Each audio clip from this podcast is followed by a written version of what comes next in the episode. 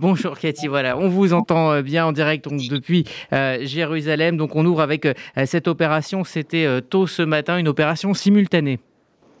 Absolument, une double euh, opération euh, à la fois euh, de l'armée israélienne et de la police des frontières, ces fameuses unités d'élite que l'on appelle ici Mista Aravim, c'est-à-dire ce sont des soldats israéliens qui sont déguisés en palestiniens, qui s'infiltrent un petit peu comme, enfin exactement comme la fameuse série Fauda que l'on que l'on connaît, une opération qui a eu lieu à Jenin et également à Naplouse.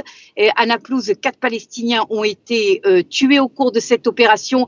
Les Palestiniens parlent de meurtres, ont déjà déposé des plaintes un petit peu partout dans plusieurs euh, euh, ambassades dans le monde. Du côté israélien, on répond, c'est le seul moyen d'arrêter des attentats, d'éviter des attentats. Il s'agit d'une opération antiterroriste aucun soldat israélien n'a été blessé au cours de ces deux opérations. Hier, quelques jours après le Yom Yerushalayim, la réunion du cabinet du Premier ministre s'est tenue dans les tunnels du mur occidental. Un choix évidemment très symbolique, mais la journée a été marquée un peu plus tôt euh, par euh, la visite du ministre de la Sécurité intérieure, Itamar Benvir, sur le mont du Temple. Une visite qui a provoqué de nombreuses réactions dans le monde arabe, mais aussi aux États-Unis. Absolument. Euh, Itamar Benvir qui n'a pas pu monter sur le mont du Temple parce que Benjamin Netanyahu s'y est opposé le jour de Yom Yerushalayim, l'a fait donc euh, hier.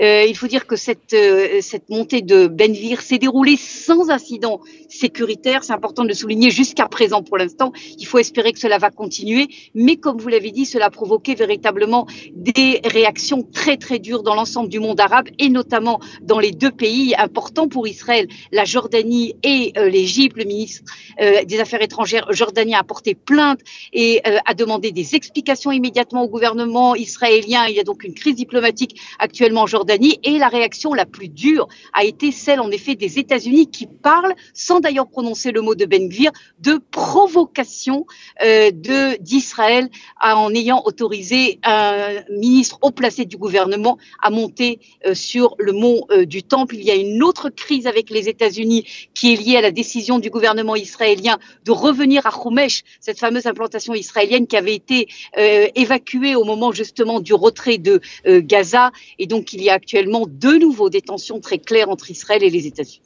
La semaine politique en Israël sera rythmée euh, par les débats autour du vote du budget. On en parlera dans les détails dans un instant. Un budget contesté donc par des économistes hein, qui donne plus de moyens au monde ultra-orthodoxe, mais au sein même de la coalition, il reste encore de nombreux points de tension. Il reste de très nombreux points de tension, mais si vous voulez me demander mon avis, à mon avis, cette semaine ou en début de semaine prochaine, le budget sera voté parce que Benjamin Netanyahu, comme il a dit lui-même, j'ai fait déjà passer 20 budgets dans ma carrière politique, a-t-il dit, et je sais faire passer des budgets. il fera passer euh, ce budget. Certes, il y a des critiques, vous en parlerez.